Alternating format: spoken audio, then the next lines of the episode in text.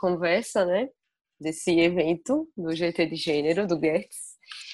Então, como não necessariamente são os mesmos participantes sempre, né? Vou, dar, vou apresentar, falar um pouco do evento, do grupo, como surgiu e por aí vai. Então, pensando nessa questão né, da pandemia, da Covid-19, é, a gente acabou que surpreendeu muita gente né, com essa questão de isolamento e essas implementações né, de medidas inéditas, que é com isolamento de bilhões de pessoas, e a suspensão né, de inúmeras atividades. E um dos efeitos desse fenômeno, que já foi observado, foi evidenciar e acentuar né, as profundas desigualdades em termos de classe, gênero, étnico-raciais, etc. Né? Com um, surgindo então um acirramento né, dos debates e também das lutas em nível global, nacional e até local. Então a gente decidiu fazer esse evento, né, que são essas rodas de conversa com o tema de gênero e trabalho no contexto do isolamento, problemáticas e alternativas. Ela é uma iniciativa do GT, né, de estudos de gênero, vinculado ao GERTS, que é o grupo de estudos culturais, identidades e relações interétnicas da UFES, né, da Universidade Federal de Sergipe.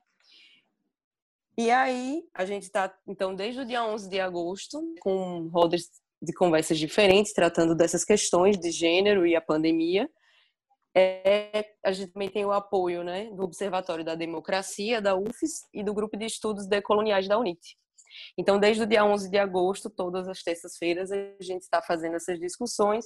Já tivemos a roda de trabalho docente, maternidade, raças e comunidades tradicionais, trabalhadoras domésticas, e hoje, para finalizar, né, fechando aí com chave de ouro, é a roda de conversa sobre as mulheres trans, né, na pandemia, que vai tratar da realidade das mulheres trans e contar, né, com a presença das convidadas que vão compartilhar suas experiências, né, neste momento que a gente está vivendo.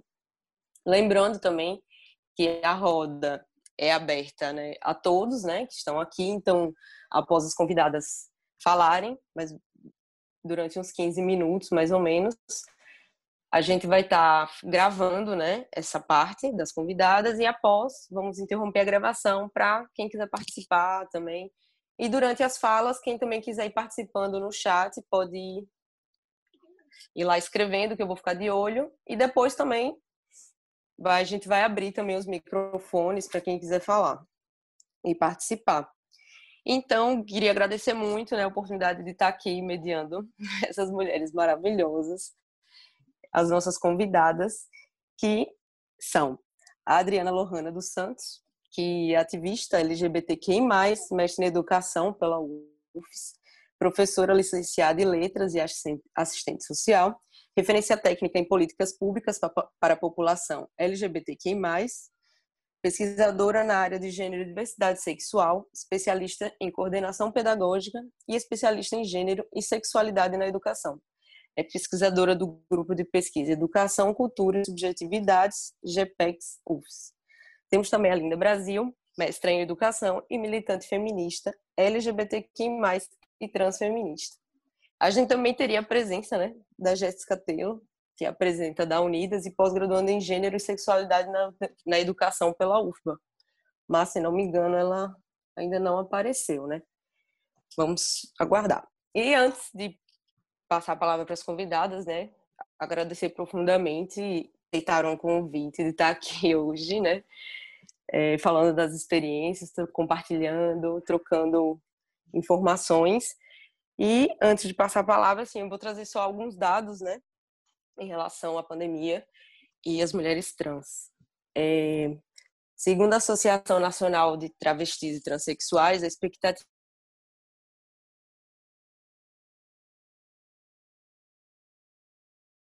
né, o Brasil pessoas trans no mundo. Em 2019, né, a gente teve 121 travestis e mulheres trans e três homens trans também foram assassinados, né? E a maioria das mortes elas são registradas na região Nordeste, né? E desde que o isolamento social começou a ser adotado, foram contabilizados isso, esses dados que eu peguei são ainda de maio, ou seja, a coisa pode estar ainda pior, né, com números maiores houveram 26 assassinatos de mulheres trans e travestis no país, um aumento de 13%, então, em relação ao mesmo período do ano passado, né, segundo a ANTRA. Aí tem outros dados, também entre janeiro e abril foram 64 casos, então teve uma alta de 49% em relação às 43 ocorrências registradas no mesmo período do ano passado.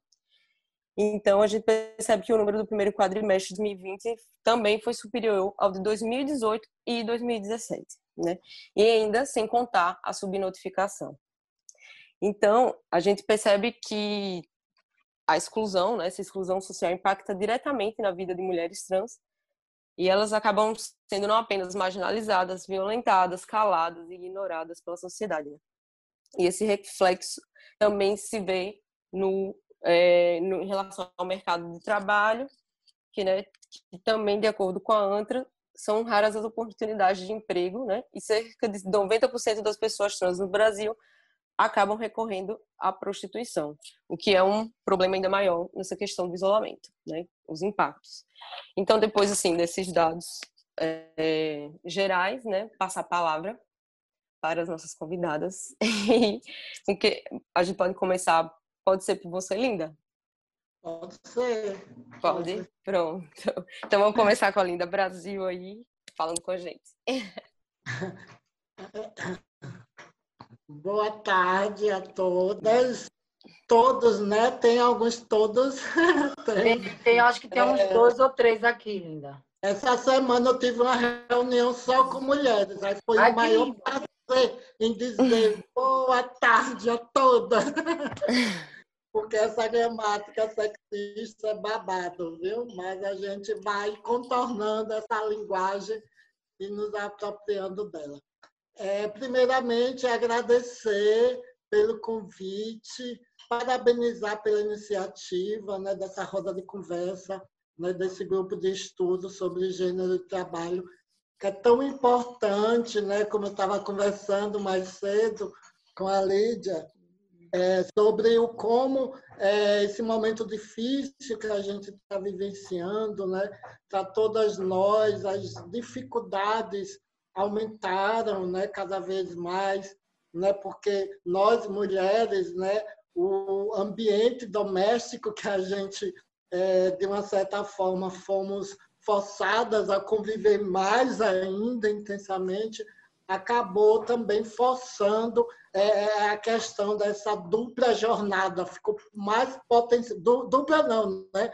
Para muitas que são mães, né, tripa, quadrupla jornada, ficou bem mais potencializadas. Né?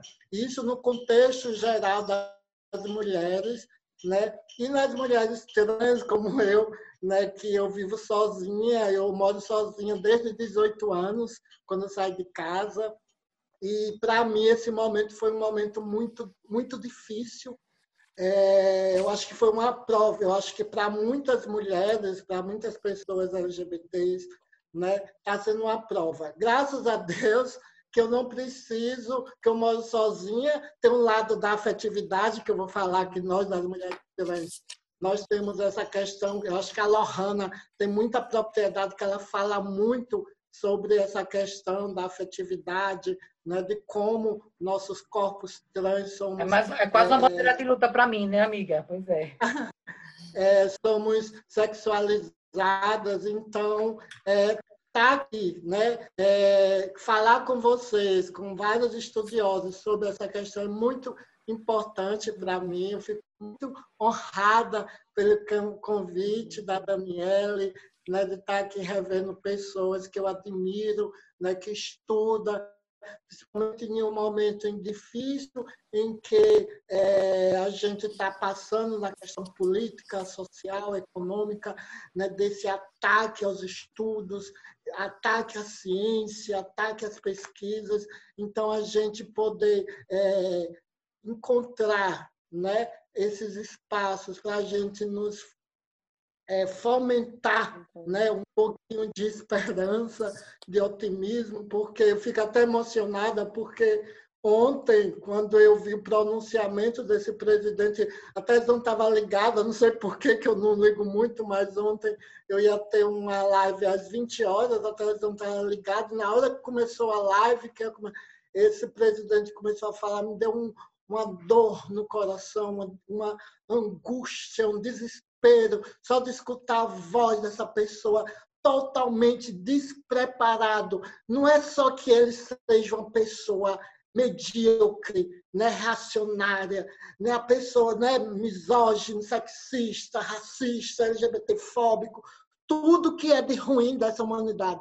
Mas, além de tudo, é uma pessoa que não tem é, não, não tem conhecimento de nada em relação a nada, a questão administrativa. Ele poderia ser tudo, mas se ele fosse um visionário, se, se pelo menos ele pensasse no povo brasileiro, né? Que, mas ficou evidente com essa pandemia, com esse isolamento, o quanto ele é uma pessoa perigosa, genocida, porque se mais de 126 mil pessoas assassinadas, a culpa né, ele tem um, um potencial de culpa muito grande em 90% dessas mortes, porque as atitudes irresponsáveis dele acabou fazendo com que o isolamento social não fosse feito de uma forma é, forte, né? E a gente tivesse tá ainda passando por esse momento. Então, a gente não pode falar sobre as vivências trans, né? Que dentro desse contexto é bem mais potencializada, Ana Paula, porque ontem, Paula, é, saiu uma nova divulgação do segundo quadrimestre da ANTRA, e somente no, de 1 de janeiro a 31 de agosto já foram 129 assassinatos. Isso corresponde, gente, a mais de, dos assassinatos de, do ano, de todos os assassinatos do ano passado, que foram 124.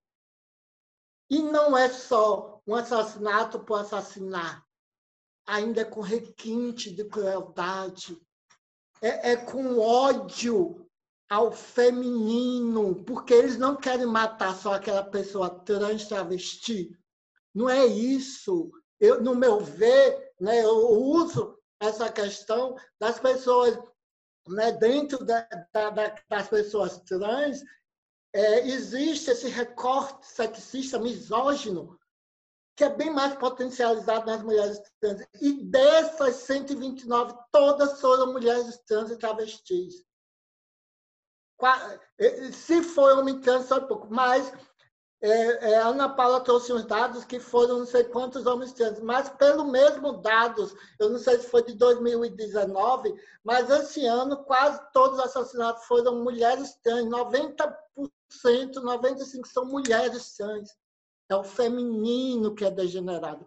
E em relação a nós mulheres trans, eu, eu tenho uma análise que o fato né, de eu ter, ter sido é, é, designada em um gênero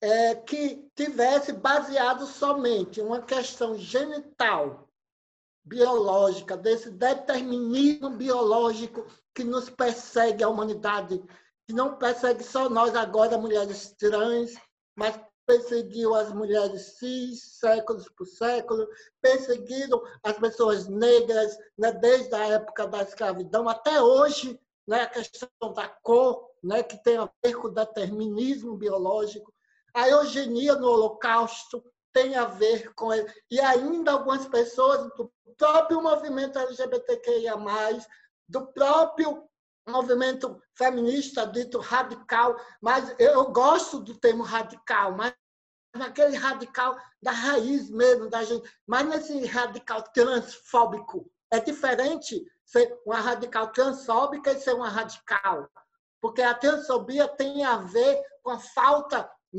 é a reprodução desse sistema patriarcal. Né? Uma coisa é você ser radical, outra coisa é você transfóbica, que tem a ver com essa com justamente esse ódio que tem que as pessoas não admitem, né? Que eu digo que o fato de nós pessoas serem perseguidas, executadas com requintes de crueldade tem a ver o fato como como é que você foi designada no gênero que para muita gente, para muitas pessoas é vista como gênero babadeiro, né? o mais forte, o mais poderoso, né? o que tem mais condições de ocupar certos espaços na sociedade, que é da cor mais quente, que é o mais forte, e você nega essa condição. Não é negar, né? A gente, é, é, quem é mulher trans, travesti, a gente não a trans, é, transforma em, mulheres trans, não. A gente nasce,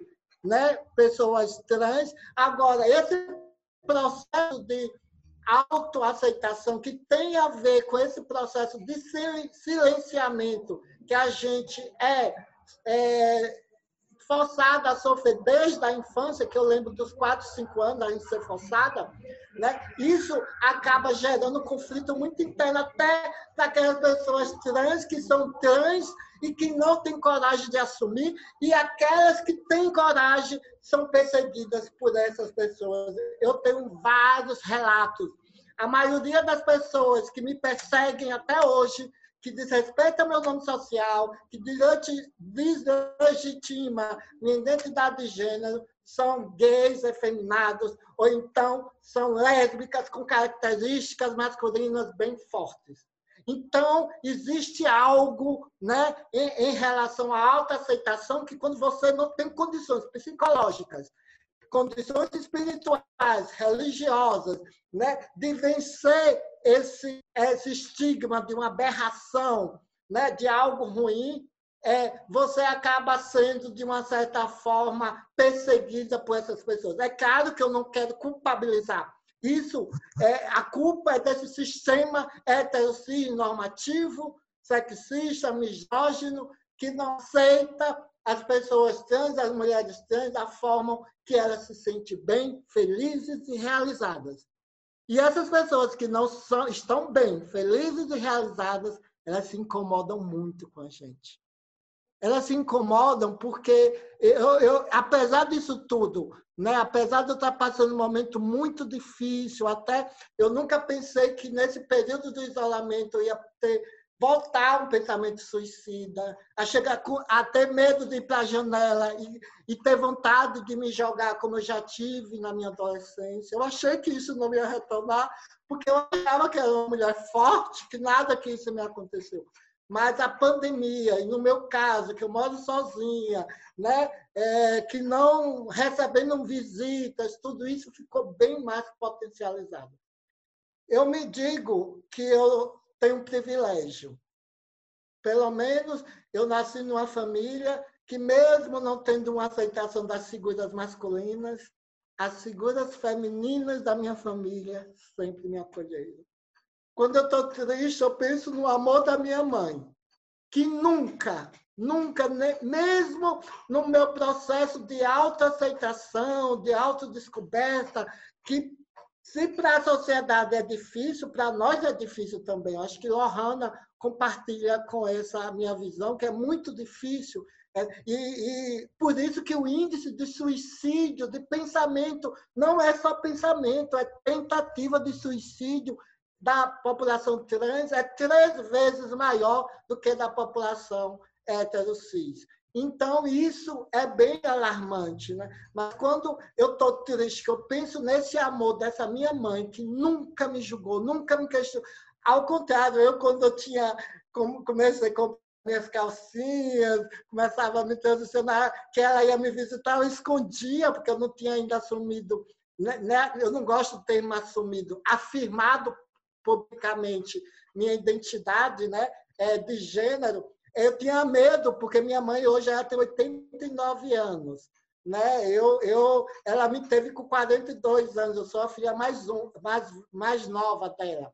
E, e, eu tinha medo, minhas irmãs diziam, não, linda, tenha cuidado, mamãe. Meu pai é analfabeto, né, que eu sou do interior aqui de Santa Rosa, meu pai é analfabeto, minha mãe estudou o segundo ano, vai compreender, mas não, não precisa de educação, não precisa, né? Eu acho que quando existe amor, né, é, quando existe sentimento, respeito, não precisa de estudo, de nada, né? Tem pessoas que são ignorantes, que odeiam por si mesmo, porque muitas delas não, é, como odeiam uma pessoa trans, também odeia a, a, a, as pessoas por serem diferentes, não, por não corresponder a uma expectativa que queriam. Então, eu digo que eu sou privilegiada por ser uma mulher trans branca, né, é, de classe média, porque minhas irmãs é, vieram estudar aqui. Quando eu vim morar aqui, elas já trabalhavam, me ajudaram até hoje. Eu estou fazendo tratamento dentário, estou aqui com dificuldade de falar, porque minhas irmãs preocupadas, porque eu tive de extrair sete dentes, não sei como eu estou aqui falando. É, recentemente extraí sete dentes e estou fazendo tratamento. Tenho essa ajuda da minha família, que 90% dessas mulheres trans e travestis que estão na prostituição, que estão sofrendo muito mais que o isolamento social, é, muitas não têm nenhum amor de seus pais, da sua família. Né? Eu, eu, eu, digo, eu reconheço esse meu lugar de privilégio né, em relação às travestis, às bichas é, pretas da, da periferia, né, que o sofrimento é bem maior. Né?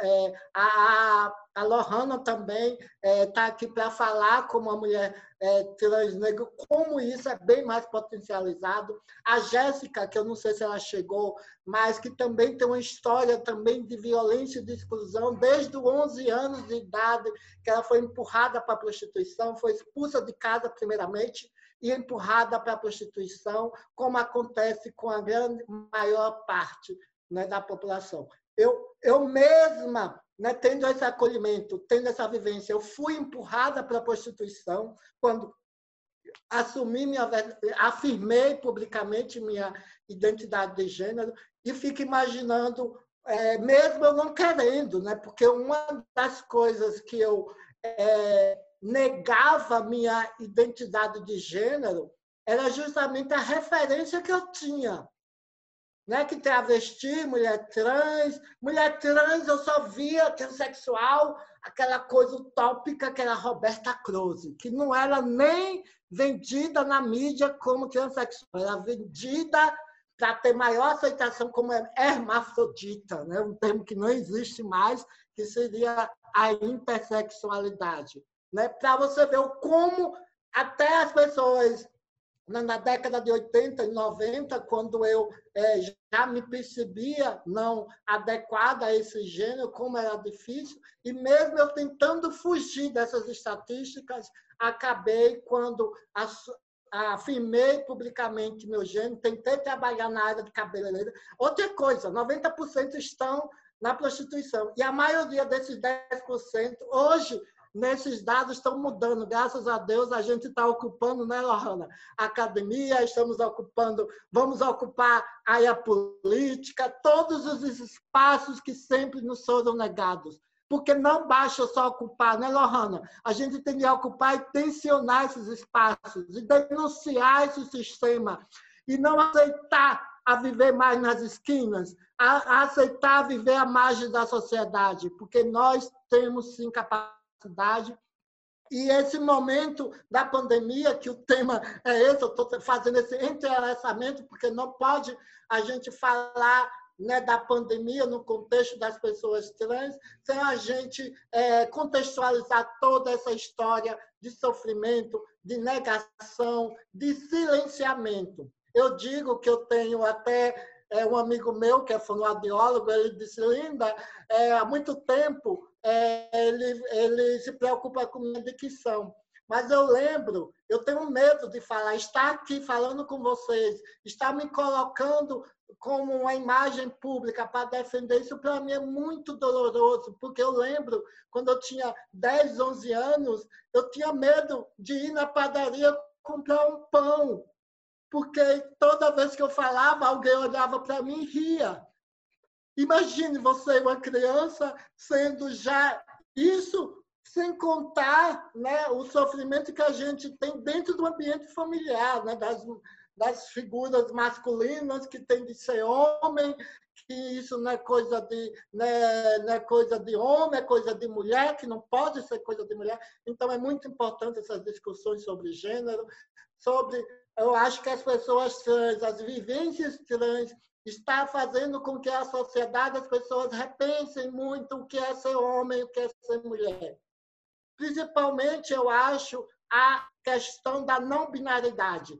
Pelo menos eu, re, eu reproduzo né, essa questão questão da binaridade, porque eu, eu sempre gostei, desde a minha é, infância, questão de maquiagem, de estar de acordo com esses padrões, que não era meu, mas era de minhas irmãs, de vestir às escondidas, de comprar maquiagem para minha irmã, de me, de me atentar à questão da moda, para ajudar minhas irmãs, porque eu não poderia me ajudar nesse sentido. Mas quando eu consegui me libertar né, desses padrões e, e, e aceitar quem eu realmente era. Eu digo até o meu sorriso. Hoje eu falo sorrindo. Hoje, porque para mim é libertador. É como se eu tirasse uma máscara, um peso social que eu tive de colocar né, até um tempo da minha vida, porque eu, eu gasto, e por isso, para terminar o ensino fundamental, ensino médio, consegui terminar antes de assumir minha transgeneridade. Uma coisa é a gente assumir nossa transgeneridade depois da gente passar por esse processo de educação. Outra é dentro desse processo de educação, com 14, 15 anos, pessoas trans que já têm necessidade de assumir isso é, publicamente, sofre no meio familiar, no meio escolar, porque as pessoas não sabem nem diferenciar o que é orientação sexual, que tem a ver com desejo, prazer, com outro, identidade de gênero, né, que tem a ver consigo mesmo, como eu sou. Né? No meu caso, além das questões psicológicas, emocionais, tem a questão que é determinante, no meu ver, que é a questão do espírito porque além deste corpo existe uma ânima, existe uma alma que anima este corpo e que essa ânima, como eu sou espiritualista, reencarnacionista, que acredito que a gente traz algumas bagagens de outras experiências, de outras vivências, é isso também determina as questões das vivências trans. Não é só a questão psicológica ou dissoria de um órgão genital ou a necessidade de colocar as, as próteses mamárias, que tem a ver justamente com essa questão né, de que esse corpo, não é que o corpo está errado, é que este corpo não corresponde, não faz é, com que você se sinta bem como você se sente. Eu lembro quando eu fiz minha primeira é, colocação das próteses mamárias, que foi lá na Itália, assim que eu cheguei, né? É, que quando eu tirei a faixa, que eu olhei para o meu colo de útero, veio uma crise de choro tão grande, porque para mim os seios eram o símbolo máximo, é o símbolo máximo da feminilidade. E aquilo era uma contemplação. A partir daí que eu digo, foi a partir daí que eu me vi como uma mulher, que eu me reconheci na, na identidade é, trans. Então, é, desculpe, eu não sei o tempo que está aí, eu trouxe essas provocações, mas dizer que mesmo com esse isolamento social, com isso tudo, eu acho que também foi um processo de bulilamento. Estou sentindo que isso tudo serviu para que a gente, não sei vocês, mas que eu estivesse mais forte para quando a gente passar por esse momento, a gente possa lidar com essas dificuldades de forma mais combativa, de forma mais profunda, de forma com mais verdade. Eu digo que a gente está no momento das trevas, o retorno à Idade Média, né? o retorno à sombra, é, à, sombra à, à mentira, com essas fake news, o discurso de ódio, mas o amor vai vencer. A verdade sempre vence. Então, é com nossa verdade pessoal, relatando, levando por esses, esses espaços como esse, uma roda de conversa, que a gente vai disseminando né, as verdades e essas verdades vai criando uma rede de solidariedade, de amor, né? e assim a gente vai combater. E apesar disso tudo, eu sou otimista. Eu sou otimista porque eu acredito, eu tenho muita fé, eu acredito que o amor vai vencer e que a verdade. E esses espaços são muito importantes para a gente ir disseminando essas vozes, essas palavras, essas reflexões e, e levando nossas vivências como uma ferramenta de conscientização e que as pessoas acabem reproduzindo esses pensamentos, essas vivências, e assim vamos é, contribuir para que a gente possa ter um novo recomeço né, de forma mais respeitosa e com menos mortes, como aconteceu agora com esse aumento né, no isolamento, que tem a ver com pessoas trans convivendo né, com seus agressores, mulheres trans, LGBTQIA+, que estão sendo forçadas a viver com seus agressores, com pessoas que se violentam, que acabam nos violentando. Muito obrigada. Obrigada a você, linda. Muito obrigada pela fala, por trazer as experiências. E agora vamos passar para a Lohana. Pode ser, Lohana? Pode ser. Amiga preocupada, só arrancou sete dentes e tá aí, tá garalhando, tá babado. Fiquei preocupada com você aqui agora, né? Eu arranquei dois para poder reconstruir maxilar. Fiquei louca, imagina com sete. Vou ter que fazer dois pinos, mas tudo bem. Mas, gente, assim, é, Linda colocou muito, um pouco sobre as questões de violência, do, do, do, índice alarmante de assassinatos do ano passado, que realmente 90% realmente foram de mulheres trans. Pouco desse, dessa são de homens trans, não foram dois ou três, realmente estava até buscando aqui o relatório mesmo, como ela estava falando, foram dois ou três, no máximo quatro homens trans, esses 128 assassinatos. Então, foram muito poucos mesmo. E quando ela, quando ela fala da questão da, do isolamento com relação à afetividade, é porque quando eu conheci Linda, né, ela percebeu o quanto eu sou muito afetivo do, das questões de relacionamento, né? É, a gente conversava muito sobre isso, né? Ela colocava que eu era muito romântica, essas coisas todas. Eu sou muito mais ligada, apegada realmente essas questões das relações. E é coisa que eu falo muito, discuto muito, que é sobre a questão da solidão da mulher trans, né? Só que essa semana, eu, é, as pessoas viram até no meu Instagram, eu me peguei com uma das falas mais piores que eu poderia ter ouvido nessas questões que a gente busca, porque a pessoa pensa que porque a gente é trans, a gente não se relaciona com as pessoas, a gente não namora, a gente, né? E aí, quando eu digo que eu estou no Badu, no Tinder, como qualquer outra pessoa, as pessoas acham um absurdo, né? E aí, essa semana, um rapaz chegou para mim e disse assim, depois de ter conversado, dito que ia que ia me chamar para ir ao cinema, se o cinema tivesse aberto, que me levar para tomar um açaí agora que a pandemia já deixou abrir alguns restaurantes, tal, tal, tal, tal, e que eu disse que eu era trans, aí ele falou, vou ler para vocês o texto mesmo, está até no meu Instagram lá, desculpa, mas só curto mulheres heterossexuais. Aí eu falou, mas eu sou um amor, uma mulher heterossexual, no momento nenhum eu disse que sou lésbica. Se eu fosse lésbica, eu não estava aqui conversando com você, estaria conversando com mulheres, né, aqui no aplicativo sou uma mulher trans e sou heterossexual. Aí ele colocou bem assim, não, você não é mulher. Olha a frase dele. É a prova real do que ele já colocou, estamos num momento de trevas e de retrocesso do pensamento das pessoas. Ele colocou, você é homem e, sofre, e sofreu mutação. Você é homem e sofreu mutação. Não curto, muito obrigado.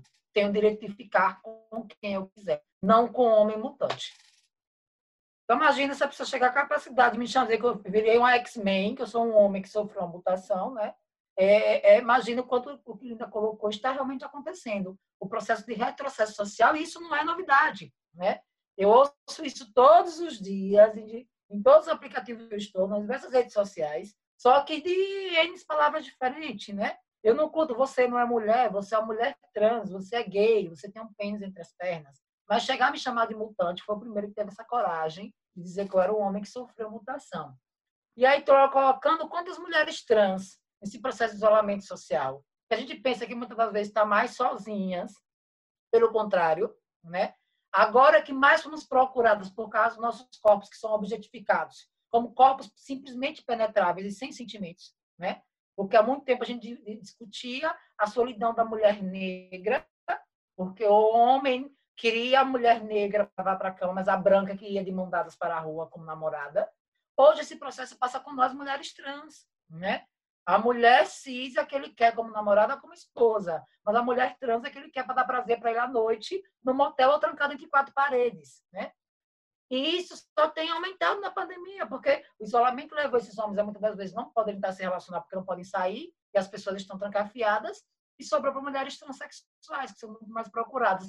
Mas não para serem namoradas ou, ou companheiras, e sim simplesmente continuar sendo o corpo objetificado depósito de esperma que esses homens acham que devemos ser, e ainda mais obrigadas, né? Que tem que ser na hora que ele quer e da maneira que eles querem, né? Eu digo que a gente passou por um processo muito grande. Eu fui casada há três anos, né? Com um esposo que, fosse, que foi vítima de discriminação, porque morava com a mulher trans, logo a sociedade determinou ele como um homem gay, né? E foi por isso que meu casamento terminou, porque eles, ele disse que não aguentava é, as pessoas vendo ele como, como, como, como gay. E como é que ele era gay se ele morava com a mulher? Né? E é tanto que o cara que escreveu que eu era um, um, uma multação, ele escreve aqui, né? Que eu coloquei que as pessoas respondessem para ele. E ele foi pro meu Instagram discutir com as pessoas. Discutiu com, com o próprio Alfrâncio, que é o diretor do, do PPG, discutiu com um monte de gente e ele colocou. Ó, se tiver, se tiver vagina, é mulher. Se não, não tiver, não é. Se o cara for heterossexual e for transar com a mulher transexual, como é que faz? Vai penetrar um pênis no outro? É porque ele é heterossexual. Né? Então, imagina o quanto realmente estão passando por um processo que as pessoas estão desaprendendo as coisas, né? E aí, quando a gente vai tratar das questões de, de, de trabalho, até neste momento, as mulheres, 90% já estão na prostituição, as mulheres trans. E com a pandemia, aumentou este índice, porque só eu conheço quatro meninas trans que trabalhavam num trabalho informal e que tiveram que ir para a prostituição porque perderam os empregos. Uma das minhas amigas mesmo trabalhava com ousadeira no pet shop, o pet shop teve que fechar, né? Porque inicialmente não era serviço essencial, e ela hoje teve que ser obrigada, como ela mesmo disse, amiga, não tem outra forma. Eu nunca fui para prostituição. Ela nunca tinha ido, porque cresceu, se formou na área da, da veterinária para poder fazer tosa, né? Se, se qualificou para isso, trabalhou em diversos pet shops. Quando ela chegou agora, não tem outro jeito. Chegou a pandemia, o pet shop fechou, né? Me dispensou e eu, pela primeira vez, vou ter que ir realmente para prostituição. Então, assim como esta, em caso específico, que estava no mercado formal, este formal que não era essencial, e que acabou fechando, e que não tinha o um vínculo, muitas das vezes, seguro de vínculo empregatício. Né? Quando eu digo muitas das vezes que eu não tinha um vínculo seguro para a carteira não fosse assinada, e a dela era assinada e mesmo assim foi demitida. Né? E que não tinha essa carteira assinada, né? que não tinha essa segurança empregatícia. Todas, infelizmente, as mesmas que não estavam na prostituição, acabaram indo. Né? Eu vi esta minha amiga em específica, que não trabalhava com a prostituição, ter que vender tudo o que tinha em casa, a sua, o seu único meio de transporte, que era uma bis que ela tinha, né? Uma, uma bis que ela tinha. É, geladeira, fogão, voltar a morar, morava sozinha. Foi morar com outra amiga para poder pagar 4 mil reais numa cirurgia de prótese de silicone. Nenhum lugar. Eu não posso dizer, porque não é esse valor, você não faz uma cirurgia dessa? Mas num lugar que fazia cirurgia com pessoas trans de forma que não, não discutia que a, de, de, uma forma legal, mas eu teve que vender a moto, vender a geladeira, vender a televisão, poder pagar 4 mil reais, porque senão ela não, é, não teria o corpo perfeito ou não seria objeto que ganharia dinheiro nessa pandemia. Porque ela perdeu o emprego formal, tem que ir para prostituição, mas ela não tinha peito. Então ela poderia ser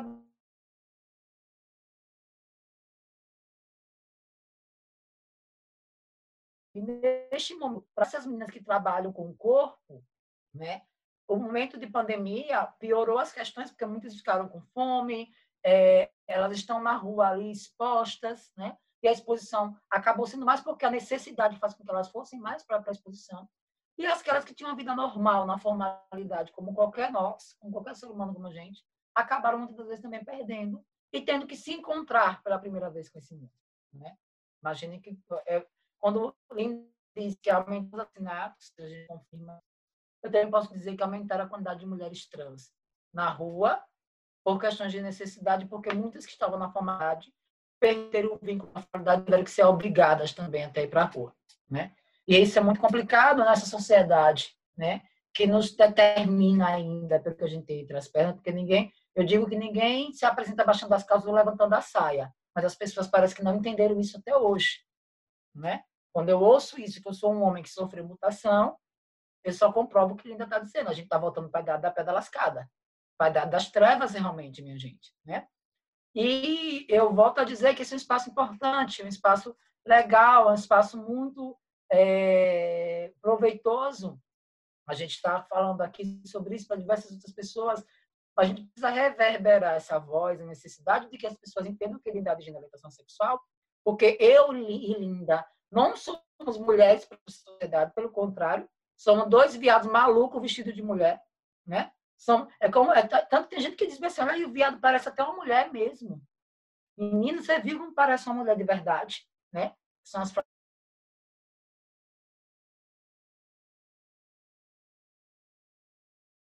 né? E aí, vivemos na sociedade, no dia dos pais, o Tammy Gretchen é, é, é, discriminado, né?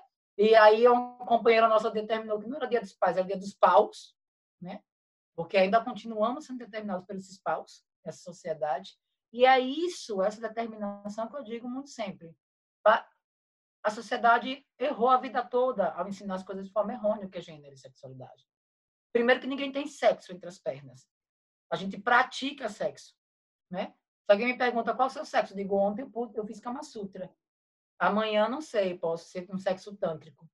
Eu não tenho sexo entre as pernas, eu pratico sexo, tenho um órgão reprodutor. Devido a esse, essa infeliz e errônea, é, como posso dizer, essa infeliz e errônea catalogação é que nós, mulheres trans, não podemos ser vistas na sociedade como somos.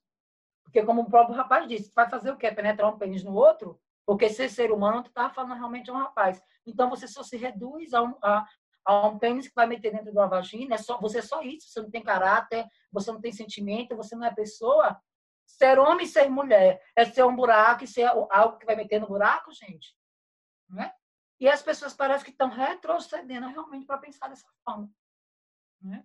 E aí, porque a gente, eu e Linda, toca nesse assunto do gênero, porque tem tudo a ver, porque esse retrocesso que faz com que o senhorzinho que tem lá, que está precisando de uma, de uma empregada, né, olhe para a mulher trans como um homem, um viado vestido de mulher, porque na cabeça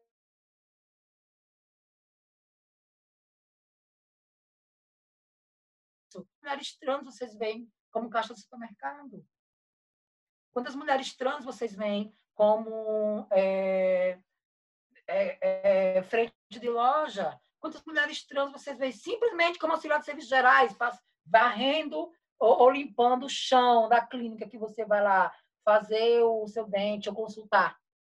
Nunca. Quando o homem, quando um senhor foi para o rádio, que eu achei um absurdo aquilo, na época que Sofia foi agredida. Eu e Sofia estávamos no rádio é, discutindo a agressão de Sofia, que foi jogada de ônibus abaixo, empurrada e agredida. O homem falou bem assim, não, vocês ficam aqui na minha porta, lá 13 de julho, e ficam aqui a noite toda, não sei o quê. Perguntei para ele, mas por que você não... Você tem empregada doméstica em casa? Por que você não convida uma delas para ser sua empregada doméstica manda elas entrarem, para elas saírem da sua esquina, da sua porta, como o senhor diz, da sua calçada, porque eu acho que a calçada é pública, não é do senhor, né? ela estaria dentro de uma, da sua, quando ela dentro da sua residência, tudo bem, ela está na calçada. Então, as pessoas não conseguem entender. A gente, quando coloca mercado de trabalho, parece que nós não existimos no dia, pelo dia. Né? E o fato de eu e Linda, mas, mas, mas basicamente eu, porque Linda é autônoma, né? Linda é cabeleireira, Linda é maquiadora, Linda é autônoma. O meu fato, realmente, a minha situação é muito mais realmente é, difícil. Porque se eu fosse esperar para ser professora de português ou assistente social na rede particular de qualquer lugar, eu poderia esperar que ninguém ia ter. Vocês veem mulheres trans assistentes sociais na, rede, na rede privada do, de qualquer serviço? Eu joguei diversos é, é, currículos na época, para diversos espaços aqui em Sergipe, nunca me chamou. Vocês veem alguma mulher trans professora na rede privada de ensino? Nunca vi. Muito pouco homens gays eu vejo ou mulheres lésbicas, assim mesmo, ó, muito difícil, né? Então, se eu não fosse buscar um concurso público, e mesmo buscando este concurso, eu fui vítima de discriminação e perseguição política, porque o prefeito, na época, disse que um viado, não ia, na, na gestão dele, não podia dar aula para criança, e começou a me perseguir, ainda sabe muito bem essa história, de onde que é, né? E por causa disso, tive que processo judicial, tive depressão, voltei depois de quatro anos Graças a Deus já era outra pessoa que estava na gestão, com, outro, com outra visão, né? Mas quantas pessoas... Será que é porque a gente não tenta? Tenta, eu tentei, passei em três concursos públicos. Em todos os três eu fui sofrida, sofri perseguição, porque eu era uma mulher trans. Eu, poder, eu sou de, de formação inicial, sou pedagoga. Eu fiz médio magistério, médio pedagógico, né? Então há um absurdo, um viado vestido de mulher dando aula para criancinha. Né? Imagina o que, que passa na cabeça dessas pessoas. Então, será que é porque é falta gente que a gente não tentou? Tentamos. Diversas outras mulheres trans têm formação realmente aí. E de diversas formações possíveis. Só que o mercado continua não agregando essas pessoas para, para, para poder trabalhar nos seus, nos seus espaços. E aí, com a pandemia, isso só tem piorado, porque até esses espaços que já não dá a entrada para as pessoas trans também se fecharam. Então, se as pessoas cis nessa cadeia já não estão tendo, imagine para nós mulheres trans. Então, assim como houve aumento de violência, eu coloco para vocês que também houve aumento de mulheres trans indo para a prostituição. Muitas perderam. Aquelas que não viam a prostituição como sua possibilidade alternativa, porque muitas vezes a gente diz que tem que ter é uma questão de ter muita coragem e peito para coisa, né? vocação para coisa, eu digo muito isso. Eu louvo as meninas trans que são profissionais de sexo, porque tem que ter uma questão muito complicada, mas mesmo essas que não se dizem ter vocação, tiveram que ir pela dor mesmo, porque não iam ficar com fome. Né? O caso dessa minha amiga, realmente, eu acompanhei desde o primeiro momento que ela disse. Eu e agora? E não tenho como trabalhar em outro lugar, porque a minha formação é nesta área e tudo está fechado. Outro pet shop não vai me aceitar porque está tudo fechado. Só me tem a possibilidade de prostituição. Eu não queria, amiga mas eu vou ter que vender a moto, vou ter que vender a televisão, vou ter que juntar mil para colocar o peito para poder ir, porque senão eu vou morrer de fome. Então, essas questões que eu queria que você um pouco entendesse do quanto é dificultoso essas questões e principalmente também que isso se reverbera não somente na sociedade, mas também nas, nas questões de relacionamentos e sentimentais, porque continuamos ainda, né? Eu me peguei a semana passada uma mulher cis conversando comigo sobre sua amiga trans. Né? E por eu ser trans também, ela veio querer conversar comigo e ela dizia bem assim, amiga, eu queria que você conversasse com fulana, porque eu sou amiga dela, estou todo dia lá perto dela, mas eu não aguento mais as relações abusivas dela. Aí eu digo, por quê? Então, porque todas as pessoas que chegam para se relacionar com ela sempre relações abusivas. Por que vocês, mulheres trans, têm que viver simplesmente somente com relações abusivas? Aí eu, que já sabia do que ela queria falar, disse assim, mas me explique mulher, melhor mulher. Não, amiga, eu sou cis, mas eu sofro tanto na pele quando eu vejo minha amiga apanhar, trabalhar que só. Ela dá um duro danado em casa para poder. Enquanto isso, o seu marido está em casa, o marido está em casa tomando cerveja, jogando videogame o dia todo. Eu não acho certo isso, mas eu não quero falar isso para ela, porque eu tenho medo dela achar que eu estou sendo mal e ela perder, perder a amizade. A menina chorou, quase chorou para mim assim: Mulher, por que somente os homens que nenhuma mulher cis quer sobram para vocês? Porque eu nunca vi uma mulher trans namorando um advogado? Porque eu nunca vi uma mulher trans namorando um, professor? Porque eu nunca vi uma mulher trans namorando, sei lá, um, um, um instrutor da academia? Porque eu nunca vi uma mulher trans namorando as pessoas que andam com elas e que dizem que aceitam elas e que são amigos. Nunca nem tenho coragem de namorar com elas, porque eu tenho um monte de amigos que andam comigo, que andava comigo e com elas, e que diziam, não, mas ela é mulher, respeitamos, está ótimo, mas nunca nenhum deles, deles, que são pessoas boas, íntegras, teve coragem de namorar com elas. Por que somente isso? Porque além da prostituição, vocês estão, vocês estão renegadas a viver relações abusivas dessa forma, porque parece que a sociedade deixa o, o supra-sumo do que sobra para vocês e vocês têm que viver nessas questões por causa dessa, ela falou, dessa dependência afetiva. E eu passei por uma situação de dependência afetiva muito forte, né? Porque para a gente, como a gente não tem o direito a amar, assim como não temos o direito a trabalhar, assim como não temos o direito a viver e ser quem somos, né? A gente sofre dessa dependência afetiva e o mínimo sequer de atenção pode ser para a gente um grande amor enorme, né? né? E aí isso é que é complicado. Mas discutir neste processo de pandemia, essas solidões aumentaram, essa necessidade do outro também, essas violações de direitos mentais, de uso e abuso do corpo das pessoas trans, como objetos simplesmente penetráveis e de depósito de espermas aumentaram, e principalmente as mulheres trans, como profissionais de sexo, e que foram para a prostituição aumentaram, porque muitas delas perderam seus espaços no mercado formal devido ao processo de pandemia.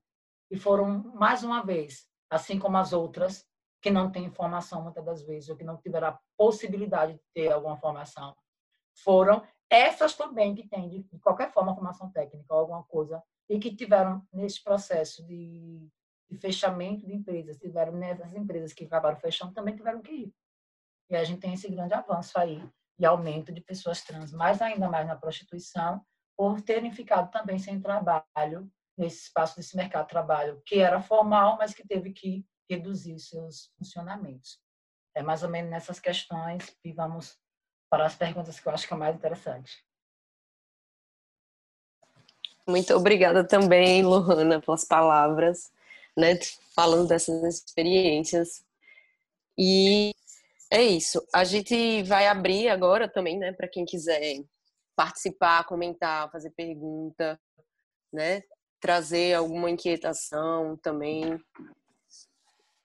A partir de agora, é,